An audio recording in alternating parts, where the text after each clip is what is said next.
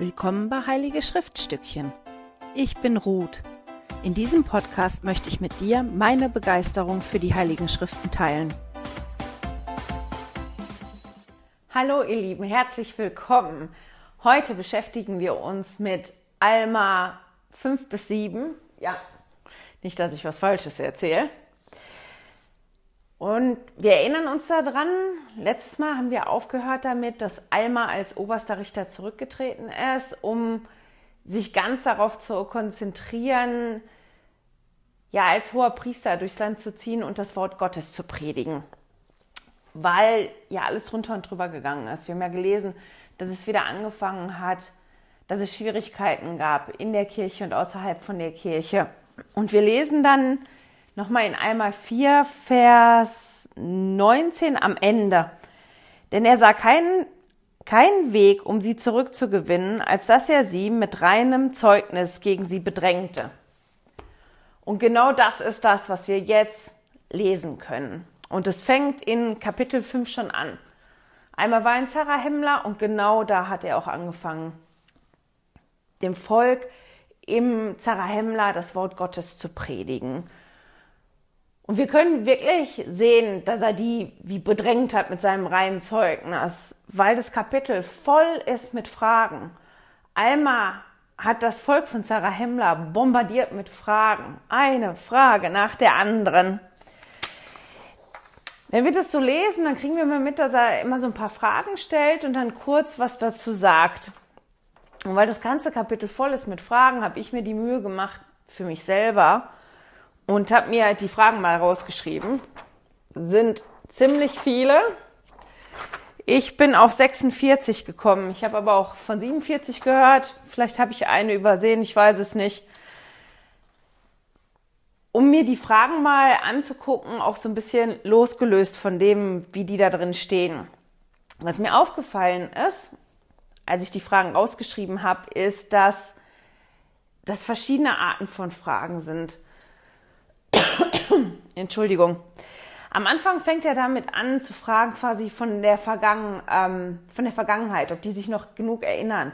Erinnert ihr euch genug an das, was der Herr Großes und Wunderbares für eure Vorväter getan habt? Erinnert ihr euch an das, was die Propheten gesagt haben? Erinnert ihr euch das, was meinem Vater passiert ist, an wen er geglaubt hat? Das ist so der erste Block an Fragen, der kommt.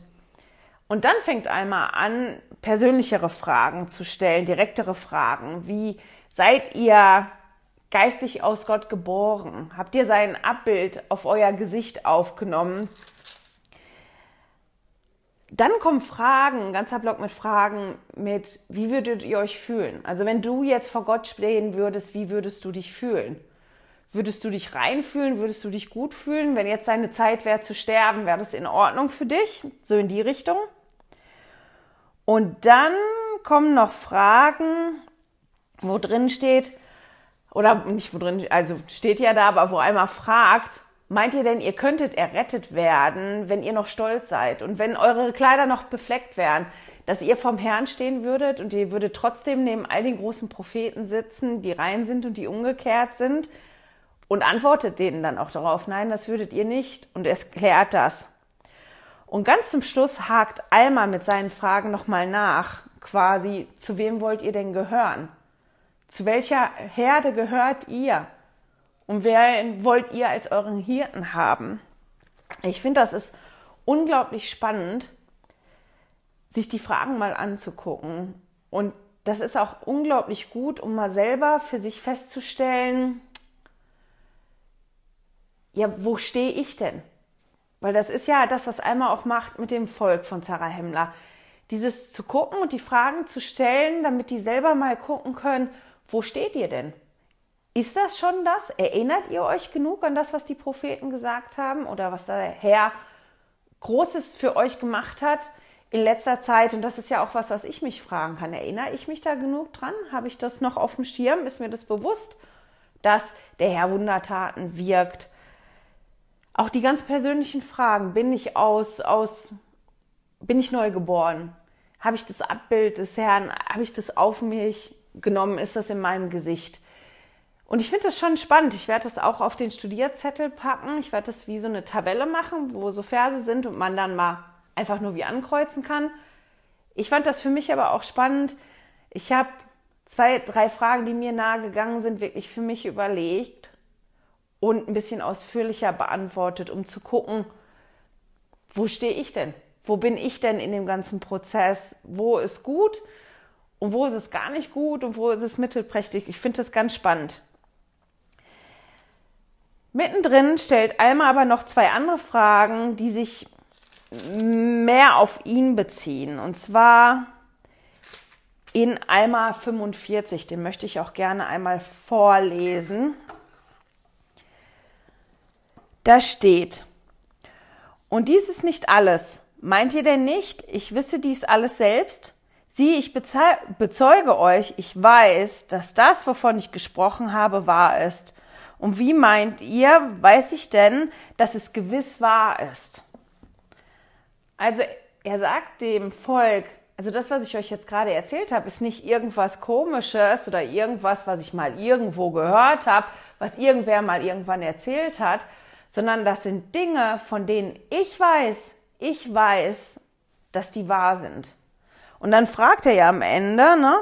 Und wie meint ihr, dass ich und wie meint ihr, weiß ich denn, dass es gewiss wahr ist? Und diese Frage beantwortet er in den nächsten Versen, die möchte ich auch einmal vorlesen. Siehe, ich sage euch, es wird mir durch den Heiligen Geist Gottes zu wissen gegeben. Siehe, ich habe viele Tage gefastet und gebetet, um dies für mich selbst wissen zu können. Und nun weiß ich es für mich selbst, dass es wahr ist, denn der Herr Gott hat es mir durch seinen Heiligen Geist kundgetan, und dies ist der Geist der Offenbarung, der in mir ist. Und weiter, so sage ich euch, so oft ist mir offenbart worden, dass die Worte, die unsere Väter gesprochen haben, wahr sind, nämlich gemäß dem Geist der Prophezeiung, der in mir ist. Und dieser kommt auch durch die Kundgebung des Geistes Gottes. Ich sage euch, ich weiß für mich selbst, dass alles, was ich euch über das Künftige sagen werde, wahr ist. Und ich sage euch, ich weiß, dass Jesus Christus kommen wird, ja der Sohn, der einzig Gezeugte des Vaters, voller Gnade und Barmherzigkeit und Wahrheit. Und siehe, er ist es, der da kommt, die Sünden der Welt hinwegzunehmen, ja die Sünden eines jeden Menschen, der standhaft an seinen Namen glaubt. Und dann geht es noch weiter, das Zeugnis, aber ich wollte jetzt mal nur bis Vers 48 lesen. Und es ist schon spannend, dann mal da reinzugucken. Wie weiß Alma, dass das alles gewiss und wahr ist? Und das können wir ja lesen. Er sagt das. Er weiß das durch den Heiligen Geist. Und ich finde das ganz spannend. Wir dürfen das ja nicht vergessen, immer die Geschichte vom Alma, dem Jüngeren, im Hinterkopf zu haben. Der war ja unterwegs, um der Kirche zu schädigen und denen ist ein Engel erschienen. Und der war ja mehrere Tage nicht ansprechbar und ist dann wach geworden und hat in der Zeit, wo der nicht ansprechbar war, halt seinen Umkehrprozess gehabt und hat erkannt, dass er das falsch gemacht hat. Aber als er dem Volk hier erklärt, wie er sein Zeugnis bekommen hat, sagt er nicht, ich habe ja den Engel gesehen und der Engel hat mich belehrt, sondern er sagt, ich habe mein Zeugnis bekommen durch den Heiligen Geist. Und zwar wie? indem ich viele Tage lang gefastet und gebetet habe. Wenn man fastet und betet, dann ist das ja eine Aktion, das ist was Aktives, was man tut. Das ist ja nicht was Passives, was so übereinkommt. Das heißt, einmal ist aktiv hingegangen und hat sich dazu entschieden, zu fasten und zu beten und zu fragen und hat eine Antwort bekommen, nämlich vom Heiligen Geist. Und ich finde das sehr bezeichnend, weil ja wir alle die Möglichkeit haben, dass der Heilige Geist mit uns spricht und dass der Heilige Geist uns persönlich Sachen bezeugt. Ich meine, manches Mal hätten wir das lieber gerne. Wenn irgendwas total kompliziert ist oder ganz schwierig, ich hätte jetzt gerne, da würde ein Engel kommen und der würde mir das sagen und ich wüsste jetzt hundertprozentig ganz genau, das ist richtig und das ist wahr. Wir dürfen das ja nicht vergessen, dass die, bevor einmal zurückgetreten ist, als oberster Richter um sich ja auf das Predigen zu konzentrieren, was los gewesen ist in dem Land. Die haben zwei falsche Propheten gehabt, die sich hingestellt haben, die andere Lehren verbreitet haben und dadurch Unruhe gebracht haben. Und das ist schwierig herauszufinden manchmal, was wahr ist und was nicht wahr ist. Und zu sehen, wer erzählt denn die Wahrheit? Vor allem, wenn Dinge gemischt sind und nur ein kleiner Teil von dem, was jemand sagt, wirklich falsch ist. Da muss man ganz genau hinhören und dann ist der Heilige Geist umso wichtiger, dass wir erkennen können, was ist das denn, was gewiss und was wahr ist. Das, was ich auch noch interessant finde, ist, dass Alma hier, als er seinem Volk das sagt, ganz konkret ist. Der sagt nicht, ich glaube das so im Allgemeinen, sondern der ist ganz konkret. Ich sage euch, ich weiß für mich selbst, dass alles, was ich euch über Künftiges sagen werde, wahr ist. Ich weiß, dass Jesus Christus kommen wird. Und dann fängt er an, die Punkte aufzuzählen. Dieses Ich weiß das für mich selber, dass Jesus kommen wird. Ich meine, wir sind schon weiter in dem Zeitstrahl. Jesus ist schon da gewesen, er wird irgendwann wiederkommen. Und das ist schon was, was ich mich fragen kann. Ist das mein Zeugnis? Weiß ich das? Dass Jesus gelebt hat und für mich gestorben ist? und meine Sünden auf sich genommen hat und dass ich durch ihn zum Vater im Himmel zurückkommen kann. Und einmal ist er auch in anderen Dingen da sehr klar, von denen er weiß, dass, dass die Dinge kommen werden und dass die passieren werden. Und ich finde das total toll, weil wenn wir uns das angucken, das Zeugnis von Alma. Und wie er das Zeugnis bekommen hat, können wir das wie eine Schablone für uns selber nehmen. Um von, um von verschiedenen Evangeliumsgrundsätzen und verschiedenen Dingen ein Zeugnis zu bekommen, weil das ist ja auch total in Ordnung, dass ich vielleicht, ist jetzt ein Beispiel, ist jetzt nicht wirklich ich, aber einfach als Beispiel, ich habe ein ganz festes Zeugnis von Jesus Christus und dass er da gewesen ist und dass er für mich gestorben ist. Ich habe aber Schwierigkeiten ja mit dem Buch Mormon oder ich habe Schwierigkeiten mit dass Joseph Smith wirklich ein Prophet gewesen ist. Oder ich habe Schwierigkeiten, ich habe kein festes Zeugnis vom Wort der Weisheit oder vom Zehnten. Dass man diese Dinge aktiv angeht. Deswegen ist das ja so spannend, mal wirklich die Fragen zu beantworten, die Alma da gestellt hat für sich persönlich, um mal zu gucken, wo hakt es denn eigentlich bei mir? Was ist denn das, was noch schwierig für mich ist? Und möchte ich, dass sich das, das möchte ich, dass sich das ändert? Und dann wie einmal aktiv hingehen und den Vater im Himmel mit einbeziehen, indem ich faste und bete und Fragen stelle und anfange nach Worten zu suchen, damit ich dann für mich selber sagen kann, ich weiß für mich selbst, dass das alles wahr ist. Das ist mein Zeugnis. Ich habe ein Zeugnis von dem ganz genau. Ich finde es ziemlich gut. Alma 6, wir springen mal direkt weiter zu Alma 6. Das ist ja ein ganz kurzes Kapitel, vor allem im Vergleich zu Alma 5 und 7, die beide sehr lang sind. Aber irgendwie bin ich ja ziemlich hängen geblieben an zwei Versen in Alma 6. Die haben mich umgetrieben. Alma 6 hat die Menschen belehrt in Zarahemla und hat Ordnung in die Kirche gebracht. Das ist das, was wir lesen können in 6. Ende von 5 noch, dass die sich dass einmal noch die getauft hat, die getauft werden wollten. Und dann hat er Ordnung in die Kirche gebracht, dass wieder Ordnung gewesen ist. Und ich finde spannend, dass er einmal nicht einfach gepredigt hat, also der hat ihn nicht einfach bombardiert mit den ganzen Fragen, hat geantwortet und ist dann weitergezogen. Nee, der hat sich die Zeit genommen, wirklich Ordnung in die Kirche zu bringen. Und dann können wir was ganz Spannendes lesen in den Versen 5 und 6. Also einmal Kapitel 6, die Verse 5 und 6. Nun möchte ich, dass ihr versteht, dass das Wort Gottes für alle da war, so dass niemanden die Freiheit vorenthalten wurde, sich zu versammeln, um das Wort Gottes zu hören. Doch den Kindern Gottes war es geboten, oft zusammenzukommen und sich im Fasten und mächtigen Beten für das Wohlergehen der Seele derer zu vereinen, die Gott nicht kannten. Und ich habe mich dann halt gefragt, warum war das denn so wichtig? Warum war das so wichtig, dass einmal die Kirche geordnet hat und warum hat er den Mitgliedern dort geboten, sich oft zu versammeln und sich im Fasten und im Beten zu vereinen? Und warum ist das heute noch wichtig? Ich meine, Fasten und Beten können wir ja auch alleine zu Hause. Ich alleine kann immer beten, egal wo ich bin. Ich muss dafür nicht in eine Versammlung gehen. Und ich kann auch alleine fasten. Also warum ist das wichtig?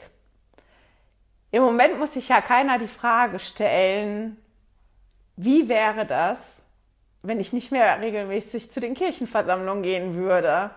Weil das ist ja de facto so. Im Moment gehen wir nicht regelmäßig zu Kirchenversammlungen.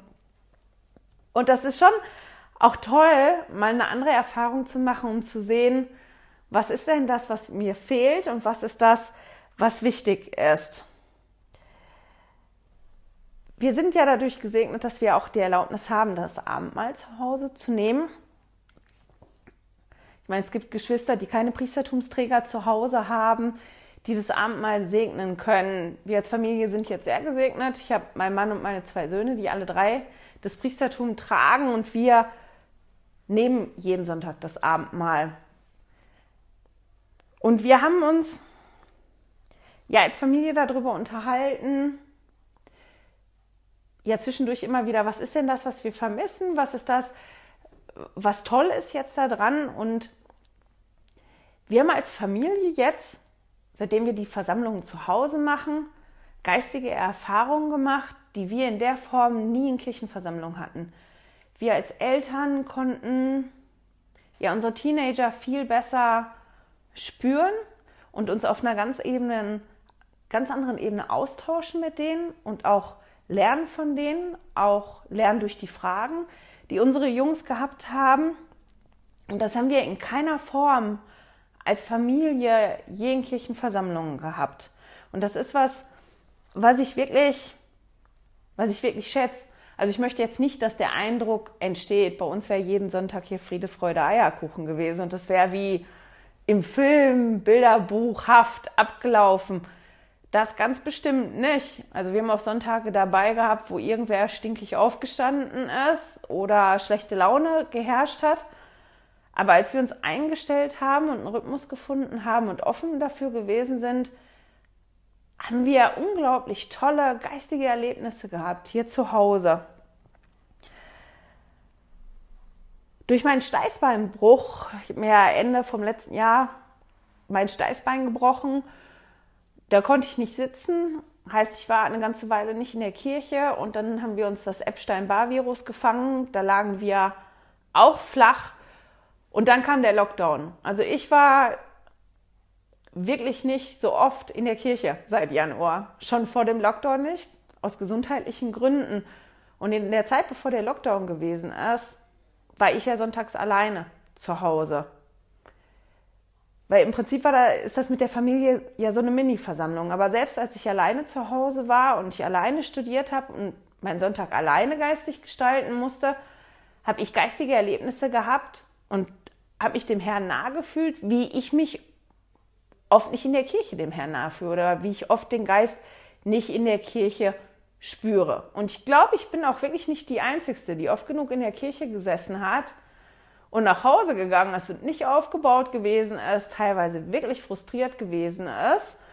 Und das ist, glaube ich, das, warum ich auch so hängen geblieben bin an diesem Vers, dass die halt gesagt gekriegt haben, also die haben geboten bekommen, sich oft zu versammeln, also oft zusammenzukommen um sich im, Mächtig, im Fasten und mächtigen Beten ähm, zu vereinen.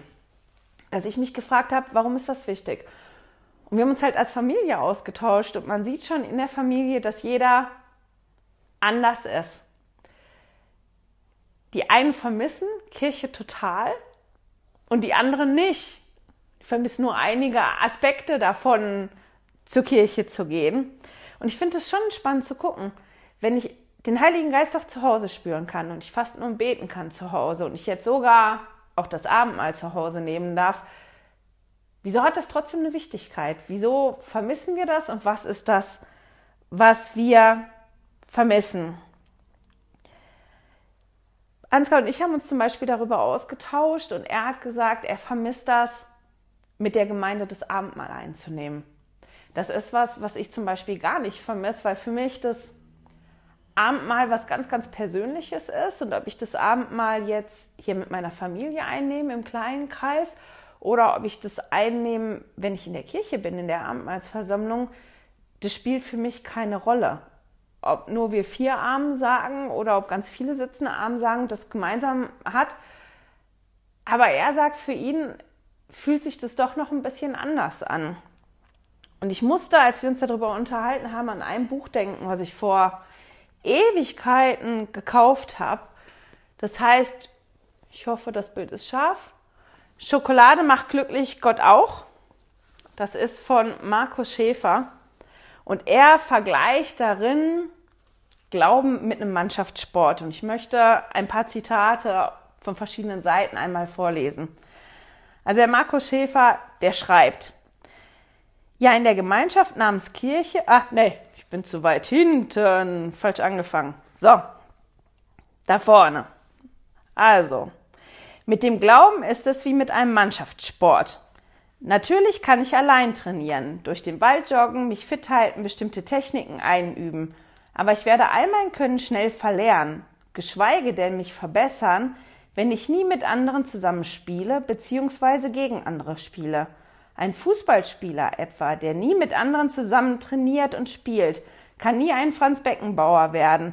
Er braucht einen guten Trainer, der ihm auf Fehler hinweist und ihm die richtigen Aufgaben im Team zuweist. Schließlich braucht selbst ein Oliver Kahn irgendwann einmal einen Trainer, der ihm sagte, dass er im Tor am besten aufgehoben ist. Als Mittelstürmer wäre er wahrscheinlich bald in der Versenkung verschwunden. Ähnlich wie beim Fußball gibt es auch verschiedene Glaubenstypen. Der eine hat Freude am Nachdenken und kann gut theologische Zusammenhänge herstellen und diese erklären. Der andere erlebt Glauben eher als Gefühl und kann andere darauf hinweisen, dass Glauben sich nicht nur im Kopf abspielt. Ein guter Fußballer braucht eine eingespielte Mannschaft, Mitspieler, die ihm die entscheidenden Pässe zuspielen und auch einmal seine Fehler ausbügeln. So braucht auch ein Christ Menschen, die ihm Ratschläge geben, die ihm, die ihm in Zweifeln und Krisen beistehen, die ihn kritisieren und neue Gedanken mit ihm austauschen. Glauben gehört zum Menschsein. Der Mensch aber ist ein Gemeinschaftstier. Es gibt fast keinen Lebensbereich, den wir alleine bestreiten. Nochmal umschlagen, ja. Ja, in der Gemeinschaft namens Kirche menschelt es dauernd, aber sie hat meiner Erfahrung nach dennoch einen reichen Schatz an Geborgenheit, Schutz und Solidarität. Leider teilt sie diesen Schatz nicht immer aus. Und dann sagt er am Ende von dem Kapitel, Glauben vollzieht sich in einer Gemeinschaft, die andere trägt. Das ist nicht nur ein Anspruch an die Gemeinschaft, sondern auch eine Verpflichtung für mich, der ich glaube.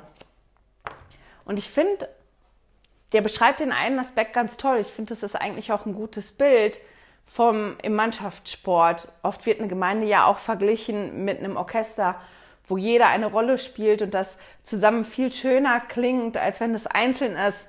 Das Bild nimmt er nachher auch. Aber ich finde es im Mannschaftssport, ich finde es halt auch spannend mal dieses Bild zu nehmen dafür, dass wir, wenn wir, wir können dann gemeinsam mehr erreichen als alleine und wir müssen halt lernen, ja, miteinander zu spielen und füreinander da zu sein und die Schwächen, die jeder von uns mal hat, auch auszugleichen und dass das dann ganz toll ist. Für mich ist der Aspekt total wichtig, warum Glauben nicht nur was ganz Individuelles und Persönliches ist, was ich für mich ganz alleine mache, sondern warum ich zur Kirche gehe, warum ich zu einer Glaubensgemeinschaft gehöre, warum das wichtig ist, warum das wichtig ist, dass wir uns versammeln. Den anderen Aspekt, den finde ich aber auch wichtig. Ich habe diese Woche ein Bild gesehen und einen Artikel gelesen und das Bild war sehr beeindruckend und auch so ein kurzes Video, wie eine Drohne geflogen ist. Und zwar haben sich knapp 700 Muslime getroffen in, ich glaube in Wetzlar, ist in der Nähe von Frankfurt in Deutschland, und zwar auf einem IKEA-Parkplatz, um gemeinsam zu beten und den Ramadan, also den Fastenmonat, zu beenden. Und ich fand das sehr beeindruckend. Die haben halt wirklich nach einem Ort gesucht, wo sie gemeinsam beten können, trotz all der Vorgaben, die es gibt. Und wo es ein Ort, wo wir diese Gemeinschaft leben können, um uns zu versammeln, um, um zu Gott zu beten, dass sie das umgesetzt haben. Ich finde das total doll und das hat mich sehr berührt. Als Präsident Nelson uns aufgefordert hat, zu beten und zu fasten, damit die Auswirkungen von Corona ja nicht so schlimm werden und damit die Situation besser wird, ist halt einer hingegangen auf Facebook und hat eine Gruppe erstellt, die ziemlich schnell ganz groß geworden sind und in der nicht nur Mitglieder aus unserer Kirche gewesen sind, sondern Menschen aus ganz, ganz vielen verschiedenen Glaubensrichtungen, die alle mit uns gemeinsam an den Tag gefastet und gebetet haben. Auch als der Papst und viele muslimische Führer am gleichen Tag darum gebeten haben, also nicht im gleichen Tag den Präsident Nelson gesagt hat, aber der Papst und die muslimischen Führer, die haben sich gemeinsam einen Tag ausgesucht und auch dazu aufgerufen haben, gemeinsam zu beten und auch zu fasten, hat man in dieser Gruppe auch gesehen, dass auch ganz, ganz viele mitgemacht haben, die weder katholisch noch ähm, Muslime gewesen sind. Und das ist schon interessant, wenn man das sieht, dass das nicht nur bei uns in der Kirche so ist, dass die Menschen sich ja versammeln, um zu beten, sondern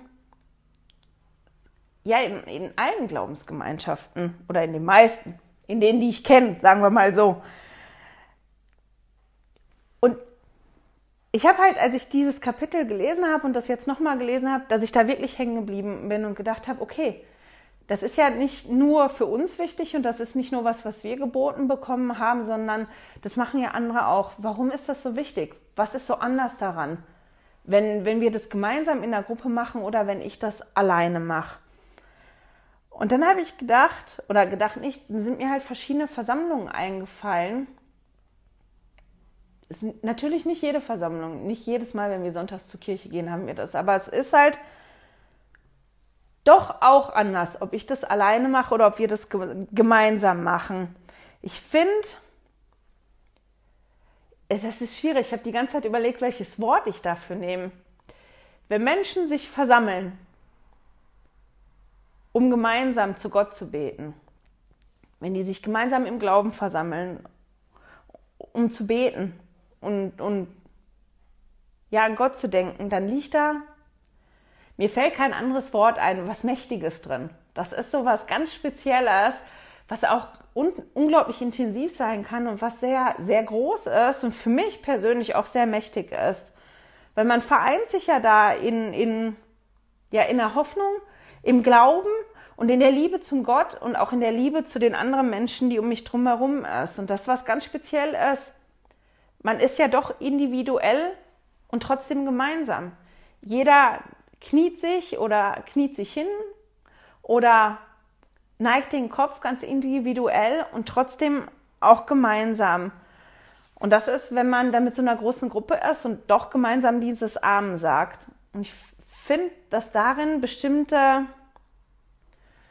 ach ja, das, wenn die Sprache dann so fehlt, um die Gefühle auszudrücken, die man so hat. Es gab bestimmte Versammlungen, auf denen ich gewesen bin, wo ich Gefühle und Erfahrungen, wo ich Gefühle hatte und Erfahrungen gemacht habe, die ich sonst nirgendwo hatte und die ich glaube, die reserviert sind genau für solche Momente, wenn wir uns versammeln als Gruppe im Glauben und gemeinsam im Glauben was erreichen wollen, dass der ja, dass da wirklich für mich was ganz Mächtiges und was ganz Besonderes drin liegt. Und als Jugendliche waren das, oder als Jugendliche, als junge Erwachsene waren das oft Zeugnisversammlungen in, auf JAE-Tagungen. Und das ist was, was man auch gut als Beispiel nehmen kann, die wunder, wunderschönsten Versammlungen mit den besten Erlebnissen und die größten geistigen Erfahrungen, die ich gemacht habe, waren Zeugnisversammlungen. Das waren aber auch mit Abstand die schlimmsten Versammlungen, die ich je erlebt habe. Die peinlichsten Versammlungen, die langweiligsten Versammlungen waren Zeugnisversammlungen. Und da sieht man das, da liegt was ganz Mächtiges drin, aber das liegt an uns allem individuell, was wir mitbringen und auch was wir nach Hause nehmen davon. Weil ob ich den Geist spüre und ob ich solche Erfahrungen habe, selbst wenn wir uns versammeln und da was Mächtiges drin liegen, das liegt auch immer daran, wie offen bin ich den Geist einzulassen und ihn zu spüren? Wie offen bin ich, das zu teilen, was mich bewegt? Wie offen bin ich dafür, dem Herrn Raum zu machen? Und dadurch, dass ich dem Raum mache, auch dem Heiligen Geist mehr Raum zu geben. Ich finde einen Vers ganz toll und ich finde, der passt super dazu. Der steht in Alma 7, Vers 24. Und da steht, und nun seht zu, dass ihr Glauben, Hoffnung und Nächstenliebe habt, und dann werdet immer reich sein an guten Werken.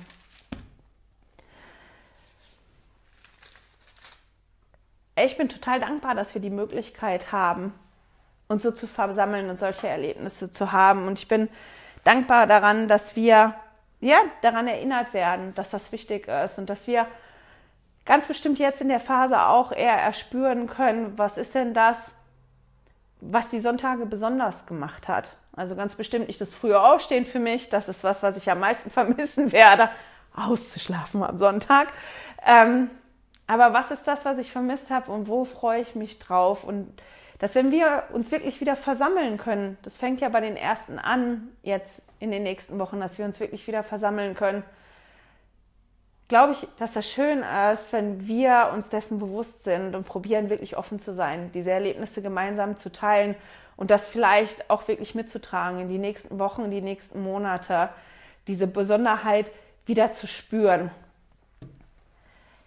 In Alma 7 oder schon Ende von Alma 6 lesen wir, dass Alma, nachdem er dort alles geordnet hat, in, in Zarahemla, dass er weiterzieht, und zwar ins Tal Gideon.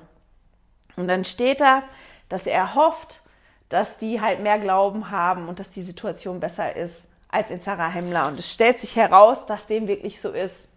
Im Tal Gideon ist es nicht, liegt das nicht alles so im Argen wie das in Zarahemla gelegen hat.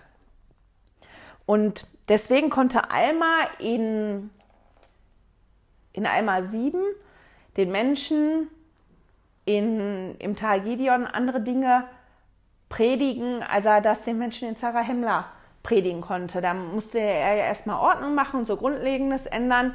Und so eine Grundordnung und eine Grundstruktur und ein Grundglaube war halt schon da im, im Tal Gideon und deswegen konnte er da ganz woanders ansetzen. Und Alma 7 ist super, wenn man vom Sühnopfer lernen möchte. Das ist voll, voll, voll ähm, davon. Und ich möchte einmal einen Vers vorlesen, Alma predigt nämlich den Menschen was ganz Besonderes und das steht in Alma 7, Vers 7. Denn siehe, ich sage euch, es gibt vieles, was kommen wird, und siehe, einiges ist wichtiger als alles andere. Denn siehe, die Zeit ist nicht fern, der der Erlöser lebt und zu seinem Volk kommt. Das heißt, er sagt, da kommen viele Dinge, auch viele, die wichtig sind, aber eins, das ist viel, viel wichtiger als alle, alles andere nämlich dass der Erretter kommt und lebt bei seinem Volk.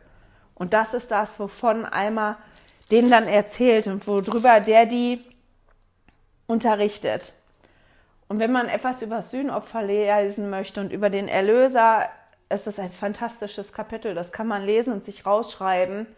Ich habe mir da auch Notizen gemacht, aber das ist nicht das, worüber ich heute mit euch sprechen möchte. Ich möchte kurz über einen anderen Vers sprechen, der mir entgegengesprungen ist. Und zwar Alma 7, Vers 23. Entschuldigung.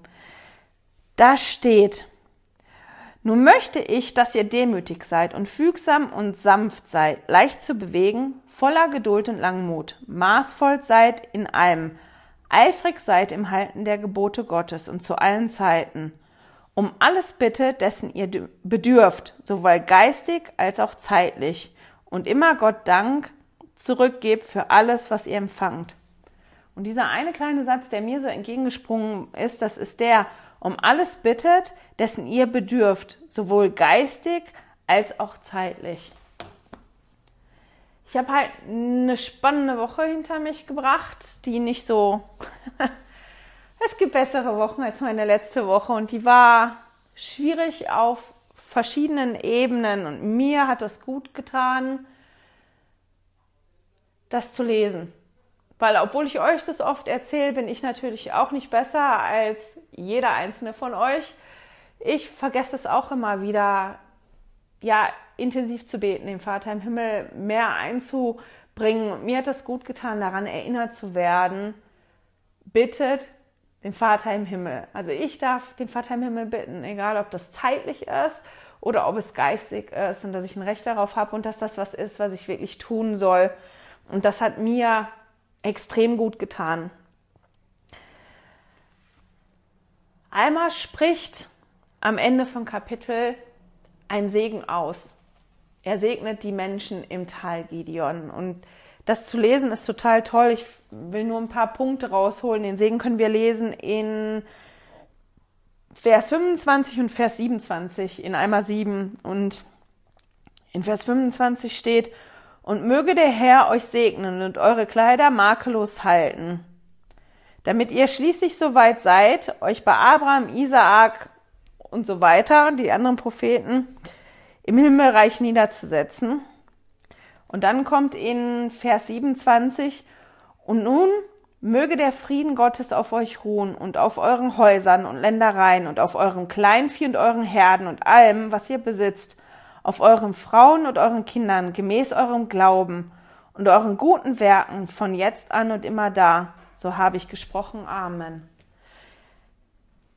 Ich weiß nicht, ob euch das schon mal aufgefallen ist, aber ich achte ja seit ein paar Jahren intensiver darauf, wenn Generalkonferenzen sind oder auch wenn Ansprachen generell gegeben werden, in, auch in der Gemeinde. Was ist denn das Zeugnis? Zumindest bei Generalkonferenzansprachen ist es immer hinten, so der letzte Teil, wo ich früher schon immer abgeschaltet hatte. Was ist denn das Zeugnis von demjenigen?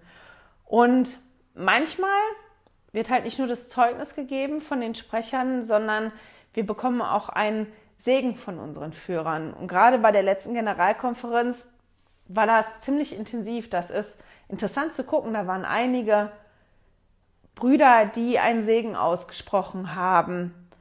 Und unter anderem hat auch der Prophet ganz am Ende von der Generalkonferenz allen einen apostolischen Segen gegeben. Und weil ich gedacht habe, dass wir ja das alle gebrauchen können. Bin ich die Einzige, die eine schwierige Woche hatte. Wir haben alle hoch und runter.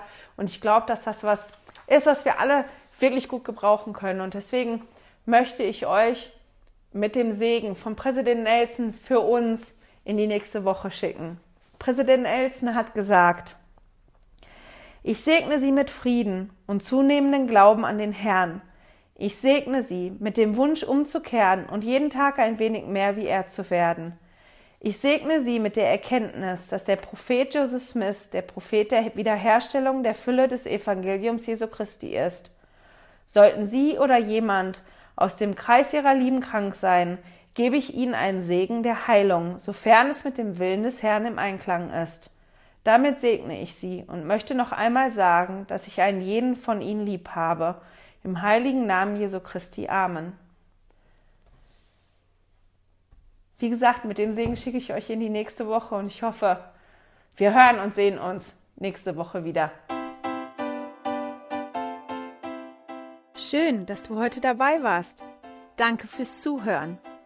Diese Audioaufnahme wurde aus einem Video auf meinem YouTube-Kanal entnommen. Du findest dieses Video unter Heilige Schriftstückchen auf YouTube.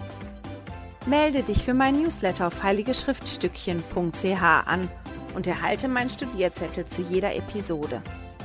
Immer noch nicht genug? Dann folge mir auf Instagram unter Heilige Schriftstückchen. Hier mit UE statt mit Ü.